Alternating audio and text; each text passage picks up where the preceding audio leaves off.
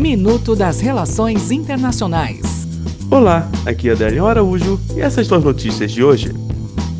Mobilidade Está sendo discutida uma lei na Califórnia que, na prática, transforma os motoristas que prestam serviços aplicativos como Uber em funcionários. A reação à lei por parte da Uber, da sua concorrente Lyft e da DoorDash, um serviço de entrega, foi se comprometer a produzir uma proposta contendo um pagamento mínimo para planos de saúde e a liberdade de organização.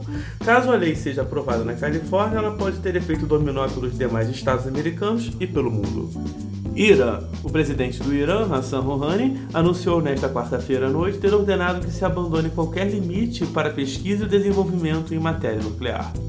Hong Kong. A chefe do governo autônomo de Hong Kong, Carrie Lam, anunciou a retirada definitiva do polêmico projeto de lei de extradição que desencadeou a atual onda de protestos no território autônomo. A medida, que permitiria a entrega de suspeitos a países com os quais a ex-colônia britânica não mantém acordos e que fazia antever pela primeira vez a possibilidade de extradição para a China continental.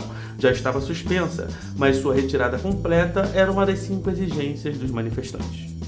Até o próximo minuto. Enquanto isso, aproveite mais conteúdo no portal seire.news.